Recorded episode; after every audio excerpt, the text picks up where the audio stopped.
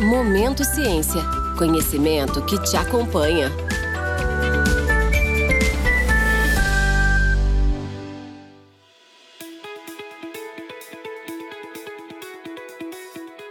Você que trabalha, ama ou tem curiosidade sobre o mundo da ciência, esse é o seu podcast, Momento Ciência, que irá debater sem segredos nem mistérios temas relevantes da saúde pois a nossa missão é possibilitar que os nossos clientes tornem o mundo mais saudável, limpo e seguro. Meu nome é Aline Oliveira, eu faço parte do time de marketing em diagnósticos especializados na Thermo Fisher Scientific e hoje serei a host desse episódio sobre doença celíaca e os mitos e verdades sobre o glúten, que está sendo gravado remotamente.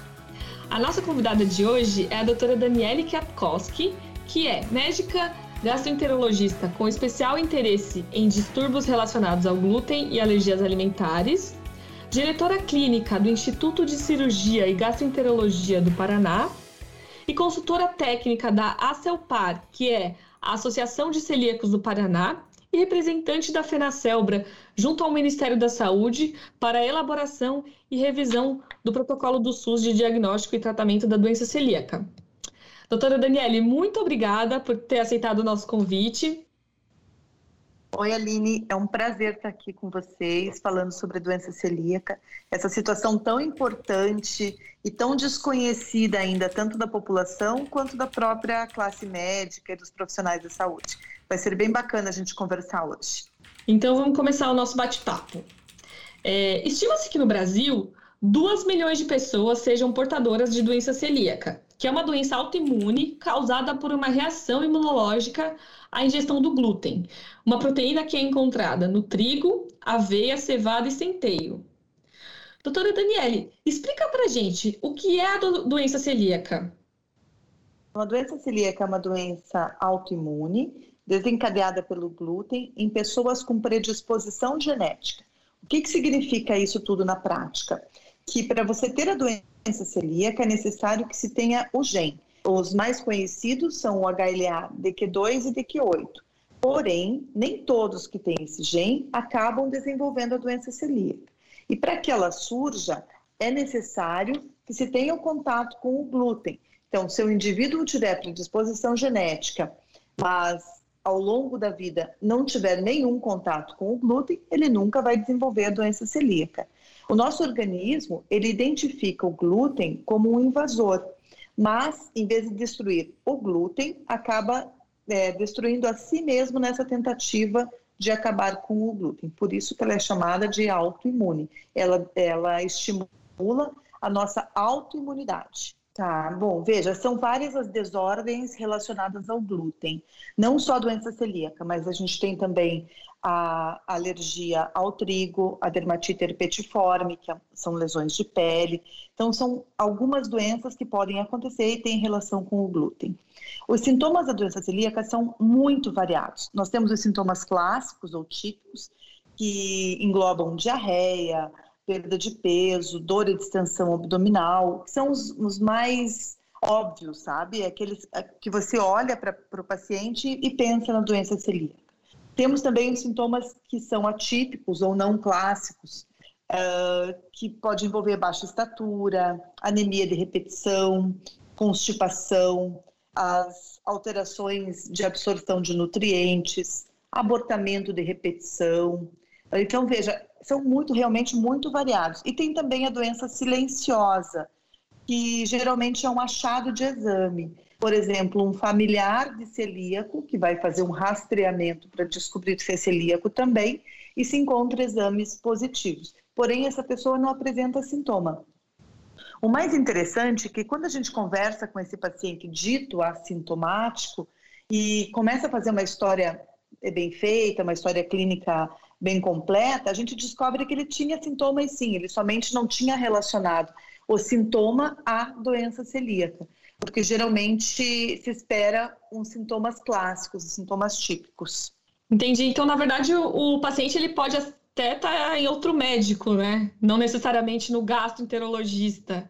Então, não, não, é... exatamente. Ele pode vir de qualquer outra especialidade. Por exemplo, do ortopedista por apresentar fraturas e você vai investigar e descobre que é um paciente jovem com osteoporose Isso acontece pela falta de, de, absorção de nutrientes, pode vir do ginecologista por abortamento de repetição ou infertilidade ou uma endometriose, pode vir do pediatra por baixa estatura, do endocrinologista por diabetes ou doenças de tireoide.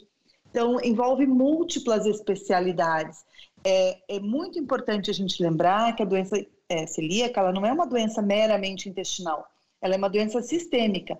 Ela pode acometer todo o seu organismo. E o grau. Em relação à gravidade ou ao grau da doença, é, existem diferentes graus? Por exemplo, se o paciente ingerir um pouquinho de glúten, ele vai ter sintomas leves, se ele ingerir muito, ele vai ter sintomas mais graves. Tem essa relação? Como é que funciona, o, funcionam os graus da doença? Não existe graduação de doença celíaca. É, uma vez celíaco, não importa é, os teus, a tua quantidade ou intensidade dos teus sintomas. A doença estabelecida, a quantidade de glúten é, pode, independente da quantidade de glúten, você vai estar agredindo o seu organismo da mesma forma. Então, por exemplo, para um celíaco, a contaminação, que depois a gente vai falar sobre ela, ou a ingesta direta do glúten, tem a mesma gravidade. O fato de você ser assintomático não significa doença de menor gravidade.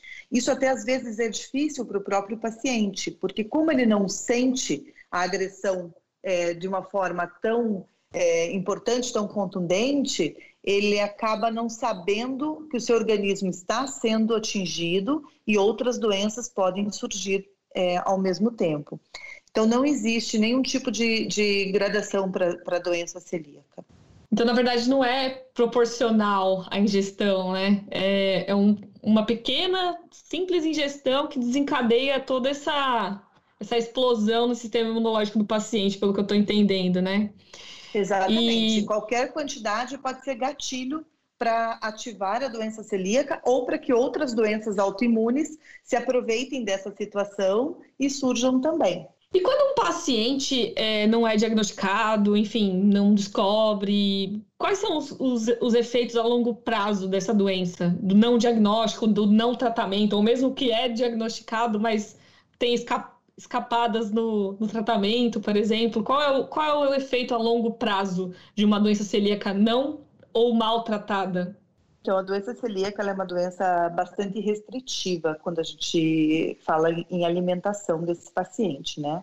E essas escapadas da dieta, essas escorregadas, é, ou até mesmo as contaminações, elas podem ser extremamente nocivas.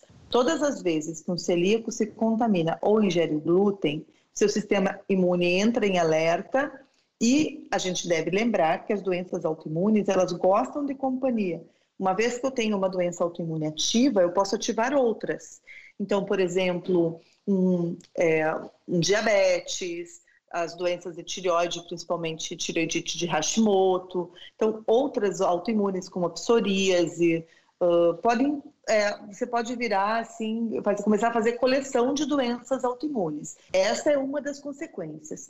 É, outras são as próprias complicações. Então, anemia severa, a criança que não ganha peso e não cresce, uh, a osteoporose, infertilidade, uh, as mulheres que tentam por anos e anos engravidar e não conseguem, às vezes é uma celíaca não diagnosticada ou não tratada. E as mais graves, como os linfomas, os tumores de intestino, os tumores de tireoide.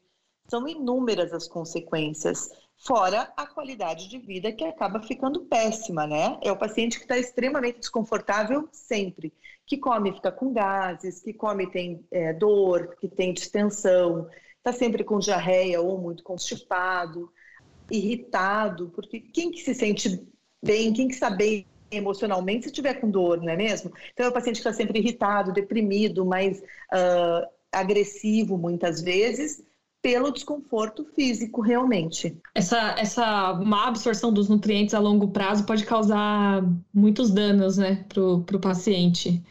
Exatamente. E, e às vezes inicialmente, nos primeiros anos, a pessoa não tem nem tantos sintomas graves, né? E ela até acaba convivendo, postergando, não vai ao médico, porque são coisas que no começo, até que ela acaba convivendo ou não consegue saber do que qual é a causa, mas é, lá no fundo é, ela está tendo danos severos no organismo a longo prazo, né? É, inclusive, é, muitas vezes o paciente não relaciona a sintomatologia que ele tem à doença celíaca e nem percebe que todos esses sintomas podem estar interligados. Então, por exemplo, uh, alteração de sono, é, alteração do apetite, queda de cabelo, unhas mais frágeis.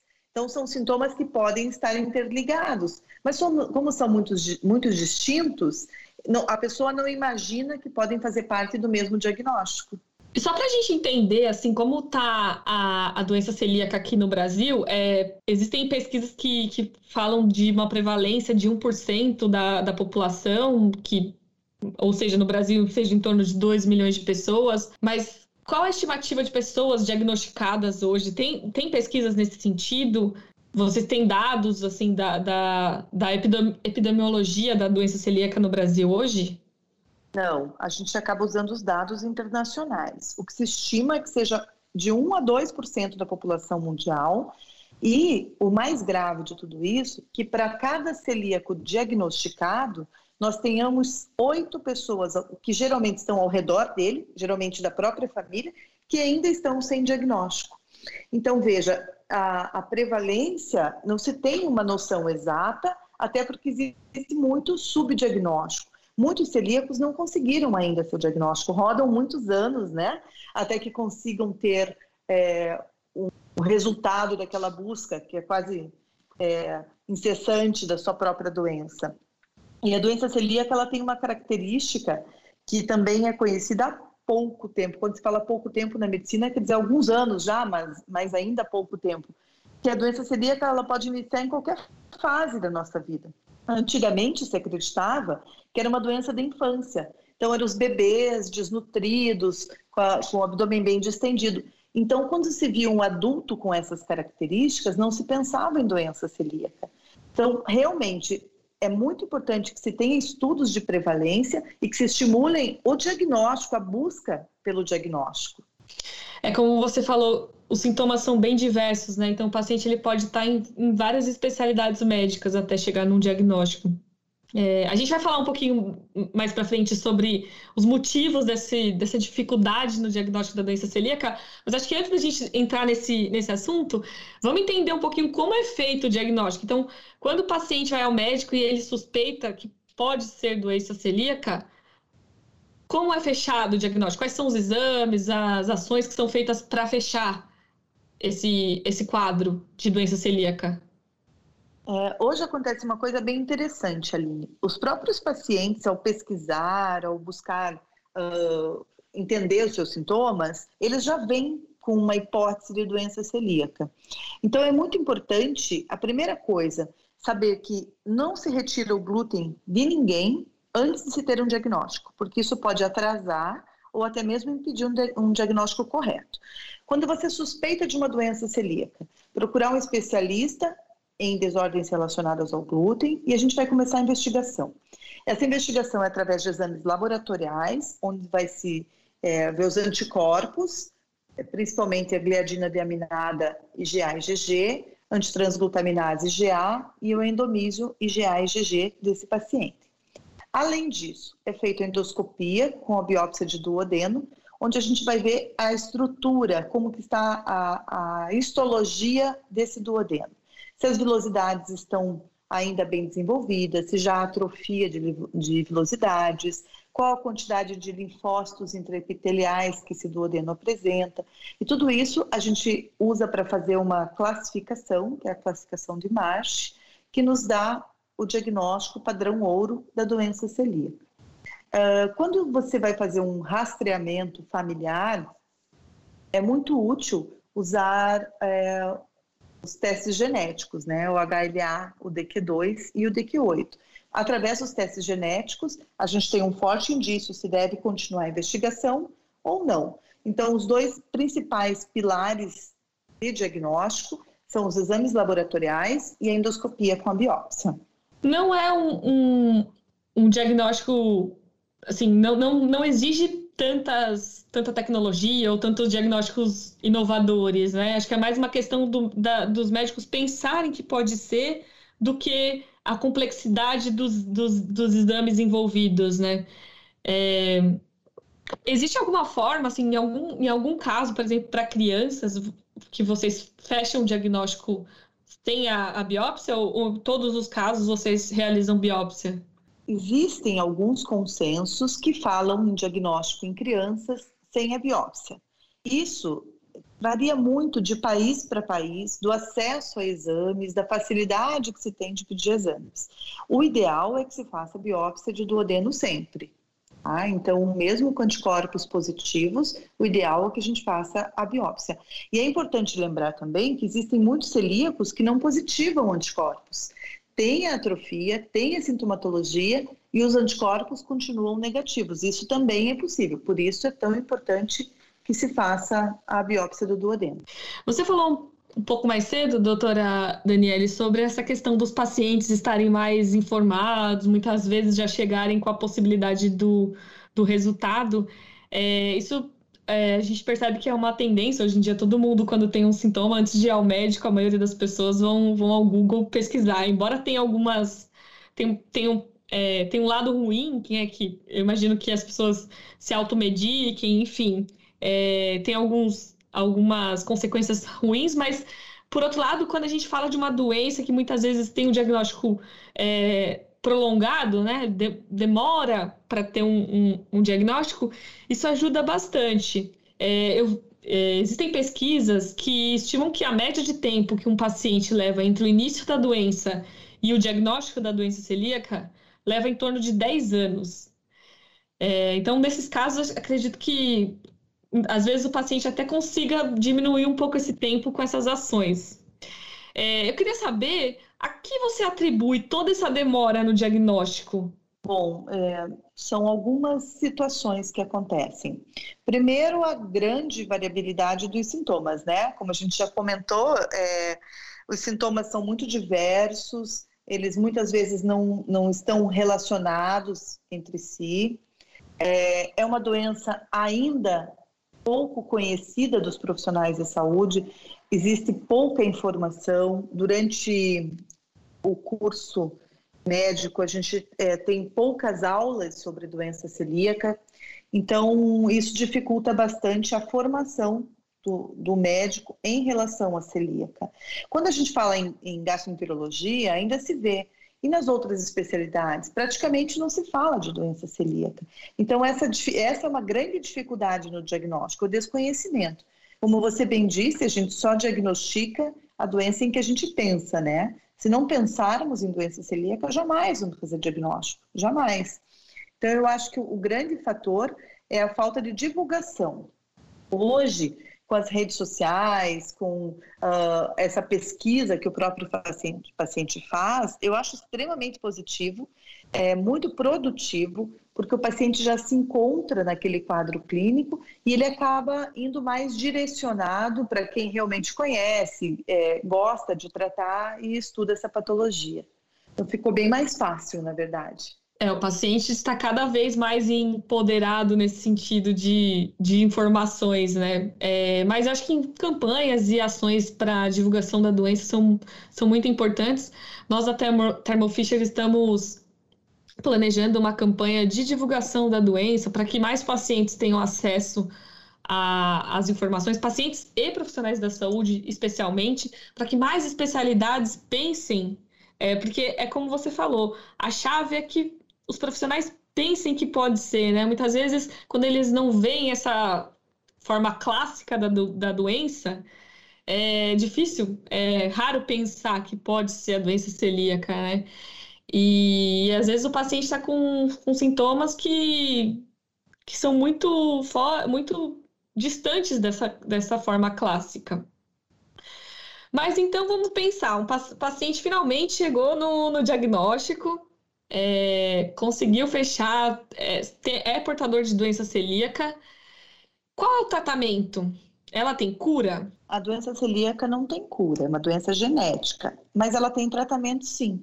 E a gente costuma dizer que é um diagnóstico de saúde, né? Que ele deixa de ser o doente celíaco, ele é um portador da celíaca, mas ele, ele deixa de ser um doente, porque com a, a dieta isenta de glúten para o resto da sua vida, que é o tratamento, essa doença ela fica dormindo, ela fica adormecida e a gente consegue que o paciente tenha uma qualidade de vida muito melhor. Então, tem tratamento sim.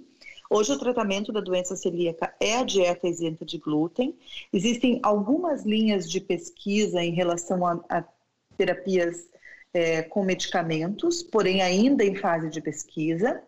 Mas o tratamento hoje é a dieta isenta de glúten e de contaminação cruzada que é o grande vilão da doença celíaca, a contaminação.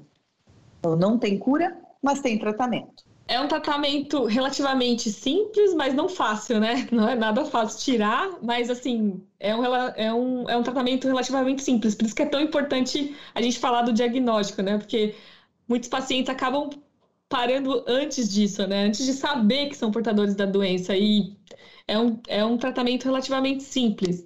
É, eu, eu, pesquisei alguns grupos de, de Facebook de, sobre doença celíaca e o que me chamou a atenção, a gente fala de, sobre a doença há alguns anos é, aqui na Termo, porque a gente tem, tem exames para doença celíaca, mas o que me chamou a atenção é que eu, eu vejo que, que, é uma. É um, eles têm que fazer alguns cuidados além da ingestão. Por exemplo, eu vi pacientes falando de trocar os utensílios de cozinha. Então, além de não ingerir o, o glúten, quais são os cuidados que o paciente tem que ter?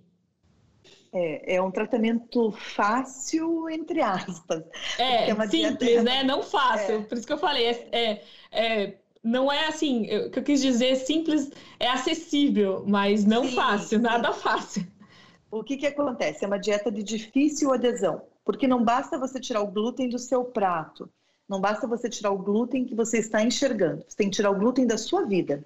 Então, por exemplo, é, se eu sou celíaca e vou à sua casa, você usou as suas panelas para preparar os seus alimentos, enfim, um dia você cozinhou um macarrão para você. Agora que você vai me receber, você vai fazer um macarrão sem glúten para mim. Porém, na sua panela, que já usou glúten. O glúten é uma proteína que fixa com o calor. Então, quando a gente aqueceu essa panela com o seu glúten anteriormente, você fixou o glúten na sua panela. A sua panela está contaminada com o glúten. Então, isso é a contaminação cruzada. Você usar o seu utensílio para preparar o meu alimento sem glúten. O meu alimento vai continuar contaminado com o glúten. E só essa contaminação, só esse resquício de glúten é o suficiente para adoecer o celíaco. Então, a contaminação cruzada é bem difícil de cuidar. A contaminação cruzada é a presença de glúten em alimentos ou utensílios que habitualmente não deveriam ter. Então, podem ser utensílios de cozinha, ou então, por exemplo, pode acontecer durante o plantio e a colheita. Eu planto trigo, você planta arroz, mandamos para a mesma multisserealista e lá, na hora de processar os, os dois grãos e ensacar, há contaminação através do maquinário e o arroz sai contaminado pelo trigo, por exemplo. Então, esta é a grande dificuldade. Você tem que ter cuidado se você comprou um produto que veio de uma multisserealista, tem que ter cuidado se foi colocado glúten no seu alimento, como por exemplo os embutidos, salames, presuntos, que muitas vezes injetam glúten para melhorar a textura.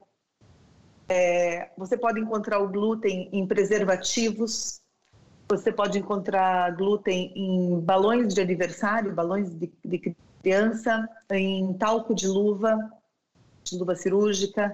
Então, o glúten ele, ele pode estar em várias situações. Então, essa é a dificuldade, não retirar do prato. Retirar do, do prato é até simples, mas é retirar da sua vida. Essa, esse é o grande desafio do celíaco. E sempre lembrar que o celíaco que não cuida da contaminação cruzada, ele, ele está numa roleta russa constante, ele está sempre é, com a possibilidade de agravamento da sua doença, de desenvolver outras doenças autoimunes. Então, os maiores cuidados devem ser relacionados à contaminação cruzada.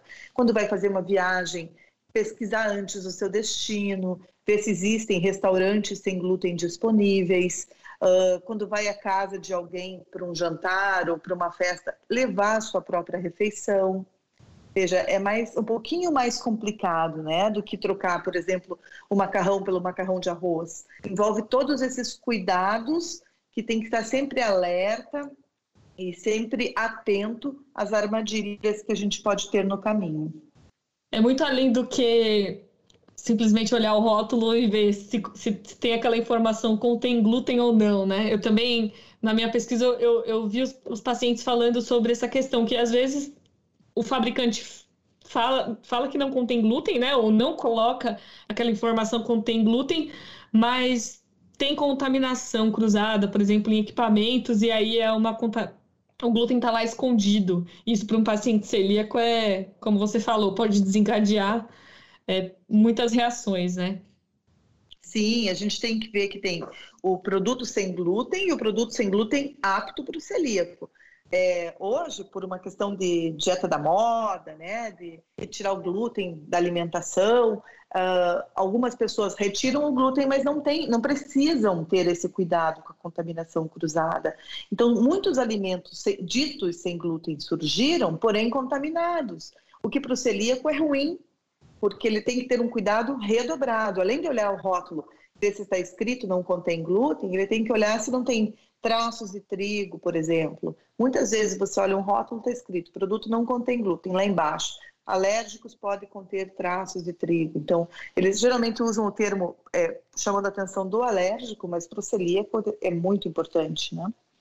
Você comentou agora sobre, sobre o alérgico, é, porque às vezes o alérgico pode tolerar um pouquinho o glúten, e são, são doenças diferentes, né? Doença celíaca não é alergia ao glúten. Então, se você puder só explicar de uma forma é, rápida qual é a diferença, eu sei também que tem uma intolerância ao glúten não celíaca. Então, se você, só para a gente esclarecer um pouco essa, essa, essas doenças relacionadas ao glúten, é, você pode explicar para a gente qual é a diferença entre elas? Alergia, principalmente alergia ao trigo. É, uhum. Geralmente é uma resposta imediata. É, pode acontecer também com sintomas digestivos, mas não é doença autoimune. O mecanismo da doença é outro. Na sensibilidade ao glúten não celíaca, o paciente apresenta todos os sintomas, mas ele tem exames negativos. Então, por exemplo, os anticorpos negativos, a biópsia de duodeno é negativa Uh, o teste genético pode ser negativo, mas ele tem sintomatologia quando ele ingere o glúten. Essa é uma doença que, veja, se a gente desconhece muito da celíaca, imagine o quanto se desconhece da sensibilidade não celíaca, né? É uma doença que ainda é pouco estudada, uh, existem duas correntes é, totalmente contrárias em relação ao tratamento. Uma dizendo que tem que ter uma dieta exatamente igual à do celíaco, porque esse sensível ao glúten não celíaco, na verdade, pode ser um celíaco ainda não diagnosticado. E também tem a outra corrente que diz que pode é, cuidar do glúten, porém não precisa cuidar da contaminação cruzada. Então, se precisa muito ainda estudar a sensibilidade para que a gente tenha um, uma posição uniforme no mundo. Mas são doenças completamente distintas. Entendi. É, hoje, hoje, como eu falei no início, se fala muito em glúten. É, como você mesma falou, existem dietas da moda, de com isenção de glúten, que não necessariamente precisa ter todo esse cuidado que um paciente celíaco tem com contaminação cruzada, com cosméticos, enfim, com qualquer fonte possível de, de uma mínima concentração de glúten, mas a gente tem observado que que é muito comum ter uma tendência de vida saudável, que não recomenda o consumo de glúten para todo mundo, não só para quem é intolerante, alérgico ou celíaco. É, esse tipo de discurso, essa linha, ela tem bases científicas sólidas e eu espero de, do fundo do coração que a resposta seja não. então você pode ficar feliz. a resposta é não. Então, o que, que, é importante, Aline? A gente vê assim, muita gente em busca de uma dieta saudável ou de perda de peso, tirando o glúten da alimentação. Mas que troca essa pessoa faz? Muitas vezes troca o produto com glúten por outro produto também processado sem glúten. Então, por exemplo, tira a farinha de trigo e coloca um mix de farinha processado, né? Farinha de arroz, de amêndoa, enfim. Uh, não é uma troca que vai trazer um ganho na saúde se ele não tiver nenhuma desordem relacionada ao glúten. É, é tão importante, tanto para o celíaco quanto para esta pessoa que só quer retirar o glúten da sua vida em busca de uma melhor qualidade de vida, de uma melhor alimentação, o mais importante é que produ é procure produtos naturais. Então, o que, que é isso? É, arroz, feijão, legumes, verduras, as carnes, as frutas. Então, é, alimentos que não sejam processados, não sejam industrializados. Essa deve ser a nossa busca. Hoje, quando a gente conversa com os pacientes, o que a gente observa assim é muito tempero pronto, muita comida congelada já é, industrializada. Isso é péssimo para a saúde, independente de você ser, ser celíaco ou não. Então, essa retirada do glúten em busca de uma alimentação saudável não faz sentido se não houver desordem relacionada ao glúten. É mais um modismo mesmo. Hoje ele é o, é o é o vilão da vez, assim como nós já tivemos em outras situações o ovo, o leite, né? Só vai mudando o inimigo da, da vida saudável. Que boa notícia. Posso continuar comendo meu pãozinho, então, se eu não tiver nenhum diagnóstico. E o que eu observo, assim, é, pelo, pelo meu convívio, é que, assim, tem pessoas que é, seguem essa linha ou vão em algum profissional que segue essa linha? Não, glúten é um veneno para todo mundo. E aí a pessoa faz uma reeducação alimentar, melhora muito a alimentação e fala: Nossa, eu melhorei muito de extensão abdominal, de vários sintomas, mas muitas vezes é porque a pessoa mudou o estilo de vida dela por completo, né? Não porque tirou simplesmente o, o glúten, só o glúten. Foi uma mudança completa, né? Exatamente. Uma coisa é... que eu costumo perguntar quando as pessoas me falam: ah, eu vim, eu vim te procurar porque o glúten está me fazendo mal. Exatamente o que está te fazendo mal? O pão. O que você coloca no seu pão? Então, muitas vezes, é esse complemento da alimentação. Então, o que está fazendo mal é o hambúrguer, o embutido, muitas vezes a lactose. Então, não necessariamente o glúten. Lógico que hoje nós temos uma variedade é, saborosa, e bem diversa de produtos sem glúten, né? Diferente de 15 anos, 10 anos atrás, que nós não tínhamos nada é, de produtos prontos para oferecer para os nossos pacientes. Então, hoje a gente tem produtos sem glúten de excelente qualidade, mas lembrar que esses produtos devem ser é, deve se orientar o consumo desses produtos se realmente houver necessidade. Essa, essa moda, se assim podemos dizer, essa linha, beneficiou de alguma forma os, os, os pacientes de doença celíaca, né? Porque hoje tem uma disponibilidade maior de, de opções, de produtos, de locais que oferecem é, alimentos sem glúten, apesar de nem todos terem essa questão, esse cuidado de, de com a contaminação cruzada, né? Toda essa, essa especificidade e essa complexidade do, do, do cuidado que o paciente celíaco tem que ter, né? Eu até acho que eu usei o termo errado de simples, mas eu quis dizer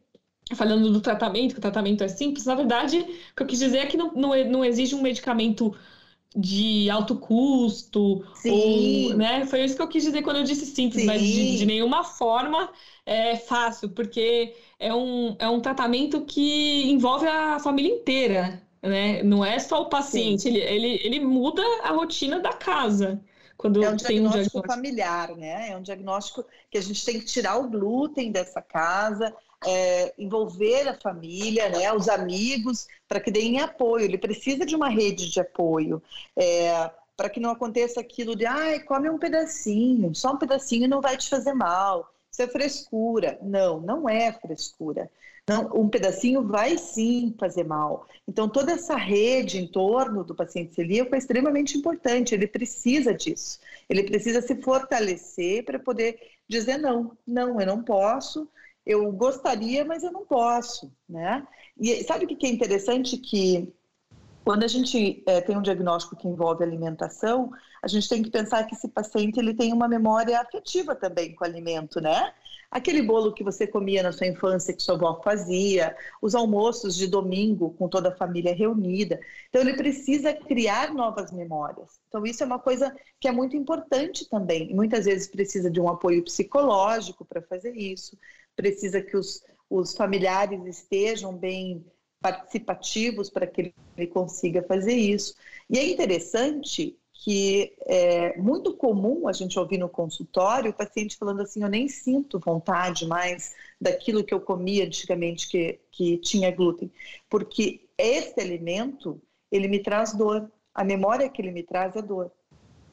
Então, isso é uma coisa bem interessante. Ele consegue, é, aos poucos, criar novas memórias afetivas em relação à alimentação e afastar aquele outro produto que acaba trazendo uma recordação ruim do tempo que ele se sentia mal e que ficava distendido, enfim. Isso é uma coisa bem interessante que a gente observa no consultório. Entendi. Por isso que é importante que todo mundo conheça a doença, porque se você conviver com, uma pessoa é, que tem a doença celíaca, né, se você já convive, ou se vier a conviver, é importante que todo mundo tenha essa, essa consciência do cuidado que é necessário, que não é frescura ou exagero. Realmente é uma doença que precisa, não é uma dieta que você está fazendo para emagrecer, que ah, tudo bem você comer um, uma vez ou outra, né? É um, exige mesmo essa restrição rígida. É, eu vou mudar um pouquinho de assunto agora para a gente finalizar, mas eu só queria é, reforçar uma informação que você falou mais cedo para as pessoas. A gente estava falando dessa questão da, das pessoas pesquisarem, já ir ao médico com o diagnóstico, que isso tem ajudado bastante, mas é importante que, caso, mesmo que a pessoa tenha Vá, não, vá ao médico, tenho certeza, né? Eu tenho doença celíaca. É importante que ela não pare de consumir o glúten até que o, o diagnóstico seja fechado, porque para fazer os exames é, é, importante que ele, ele, esteja consumindo, não que precisa se matar de comer glúten, né? Ah, não, agora é, a Aline falou, tem que me matar. Não, mas não, não restrinja, porque o, a, o sucesso e a qualidade dos exames depende dessa ingestão de glúten. É, é isso mesmo, né, doutora? Exatamente. Nunca se retira o glúten da alimentação antes de fechar um diagnóstico. Então, isso é bem importante que você falou. É, a gente muitas vezes recebe já o paciente em dieta restritiva há alguns meses, há algum tempo, dificulta muito o diagnóstico. Por vezes tem que fazer o desafio do glúten. O que, que é isso? Pedir para o paciente voltar a ingerir o glúten por alguns meses, uma determinada quantidade ao dia, para que se possa ter exames efetivos, né? Exames sem falso negativo.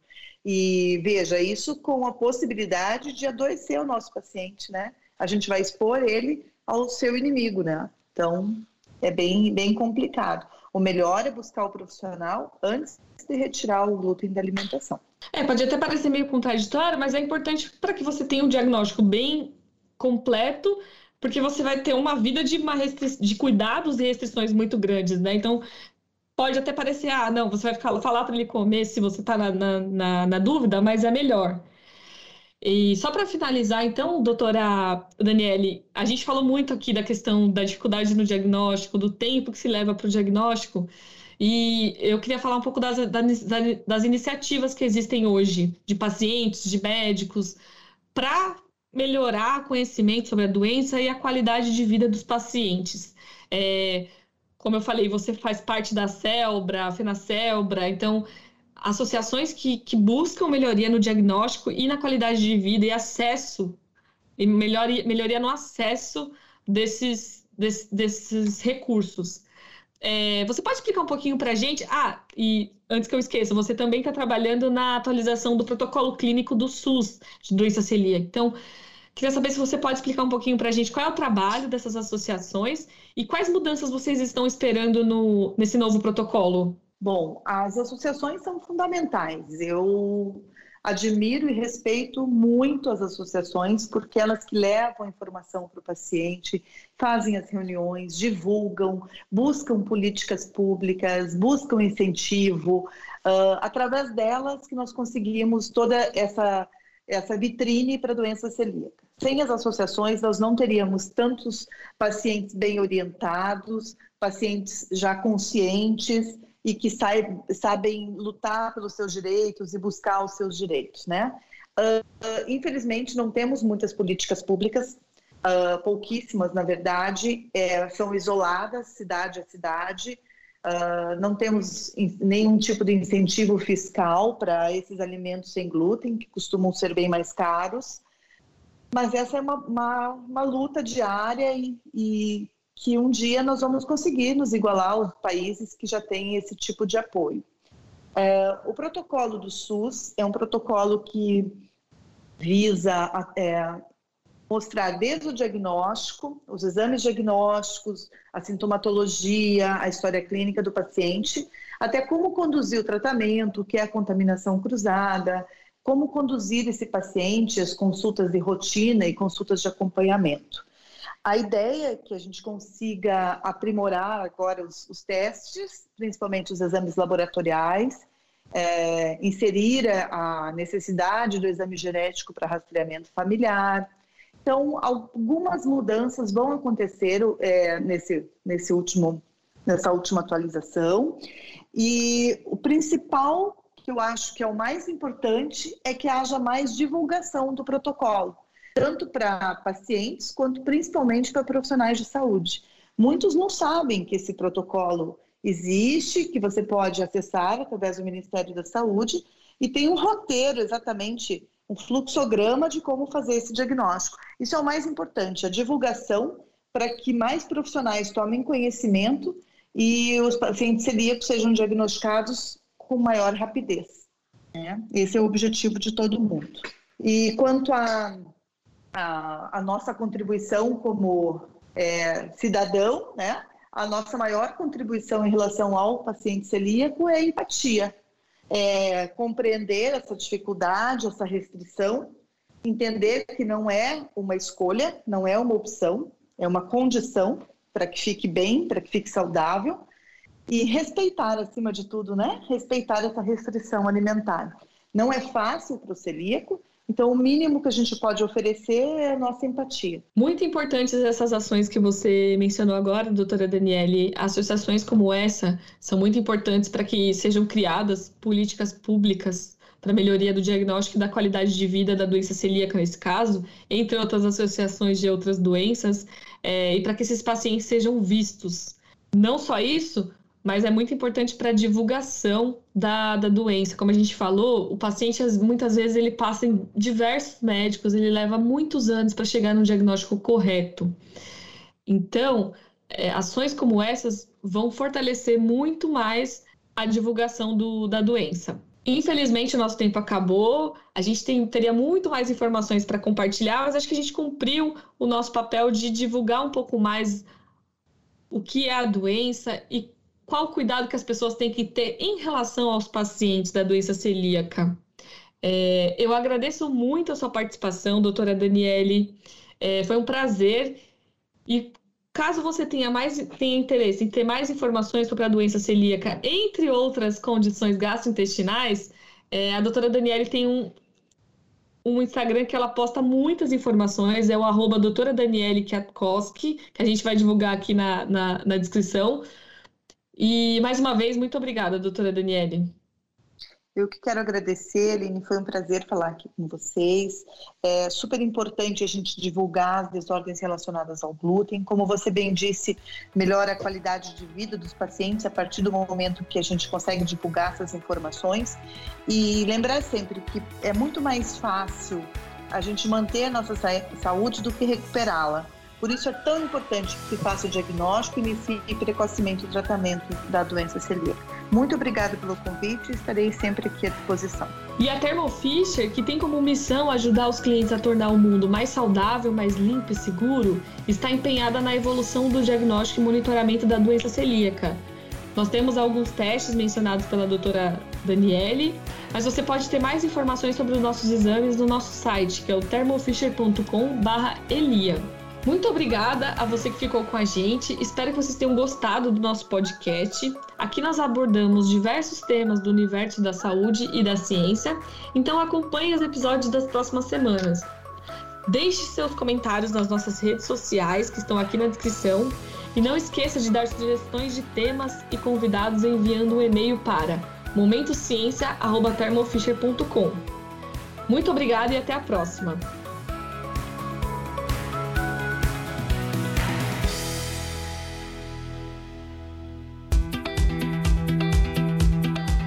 Momento Ciência é um podcast da Thermo Fisher Scientific, em produção pela U Project Content House.